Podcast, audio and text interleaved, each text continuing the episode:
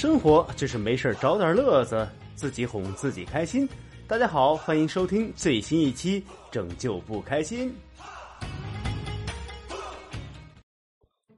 我曾经也是个暖男，只不过太暖了，把自己都烧着了，最后烧成了灰，就剩渣儿了。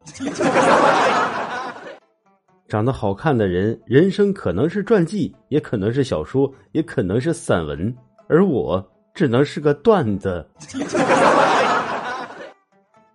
我有一次啊，去我们远方亲戚家住了两天，他们那儿有个风俗呢，就是用小孩的尿来煮鸡蛋，说是小孩的尿最干净，而且非常养生。我哪里敢吃啊？但无奈人家太热情了，一直劝我吃吃吃。我没办法，我只好来了一句：“我不爱吃鸡蛋。”我那亲戚说话也老可爱了。那你就喝点汤呗。刚才接了个电话，喂，谁啊？你猜猜我是谁？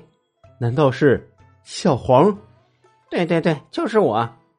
小黄啊，十年前把你卖给别人是我们不好，但我们也没有办法。没想到你还能惦记着这个家，你还能回来吗？回是能回，就是差点路费。你能打钱过来吗？这好办，我就想问问你，建国以后动物不是不准成精吗？你一条狗咋学会的打电话啊？原来我喜欢我们班上一个女生，向她表白，结果被拒绝了。但我不灰心，我知道她喜欢吃甜食，于是我每天都去蛋糕店买点心给她吃，这样风雨无阻，不管我生病还是有事儿，从没有间断过。终于有一天，他胖到了一百八十斤，再也没有人追了。我也追到了蛋糕店的漂亮女收银员。上学那时候，学校里面禁止留分头。有一天，教导主任就拿个大剪刀站在学校门口，发现有违规的，立马现场给他剪成锅盖头。有一个街头小混混就在校门口抽烟，头发遮住了半边脸，是屌的不行。